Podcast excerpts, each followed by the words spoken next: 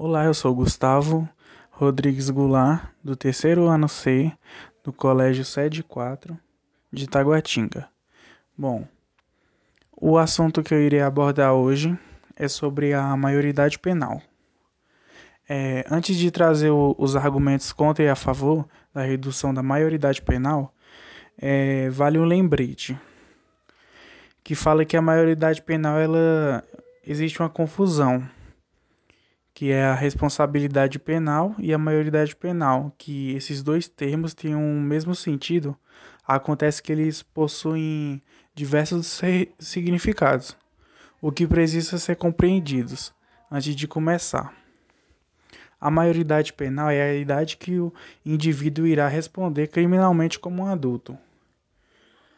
No caso, responder o Código Penal, que trata o dever de responder sobre qualquer delito e a responsabilidade pode recair com alguém de idade inferior da maioridade penal, que no caso ela é defendida pelo ECA, que é o, o Estatuto da Criança e do Adolescente. No Brasil a confusão ela ocorre porque desde, da, desde a Constituição de 1988 ela não diferencia a responsabilidade penal de maioridade penal. Então, de acordo com essa Constituição, os menores de 18 anos são inimputáveis. O que, que significa inimputáveis? Inimputáveis é quando uma pessoa, ela, ela, entre aspas, não terá uma responsabilidade. Então, no caso, ela não terá a responsabilidade de ir preso, né? E elas não são é, responsáveis penalmente pelos seus atos. Contudo, essa imputabilidade existe em diversos pontos do Código Penal. Isso que é a partir dos 12 anos, se um adolescente cometer a infração, ele será responsabilizado. Que no caso pode ser pelo ECA e pelos seus atos, né? Porque o ECA que irá que irá dar um rumo para o que esse adolescente fazer.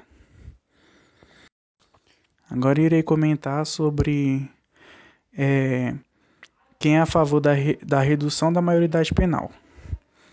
Esse argumento pode parecer até de formas diferentes. Algumas apontam, por exemplo, que o jovem de 16 anos já pode votar. Então, por que ele não pode responder criminalmente pelo seu crime, né? pelo crime de adulto? No geral, o argumento que se, pauta, que se pauta na crença do adolescente já possui a mesma responsabilidade pelos seus atos pelos atos de adulto. A maior parte da população ela é a favor, né? Ah, tem uma pesquisa que ela conta que 87% das pessoas que foram entrevistadas elas falam que que são a favor da maioridade penal, da redução da maioridade penal. É, apesar que também isso não é meio que uma visão, né, que é só que é só números.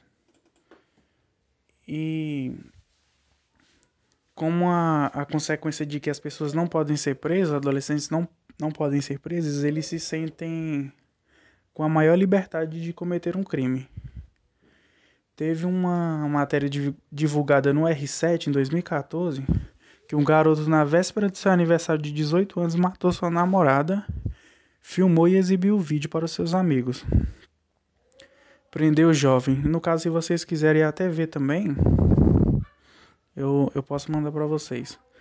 Aí no caso ele fez isso, matou sua namorada, filmou um dia antes de fazer os seus 18 anos.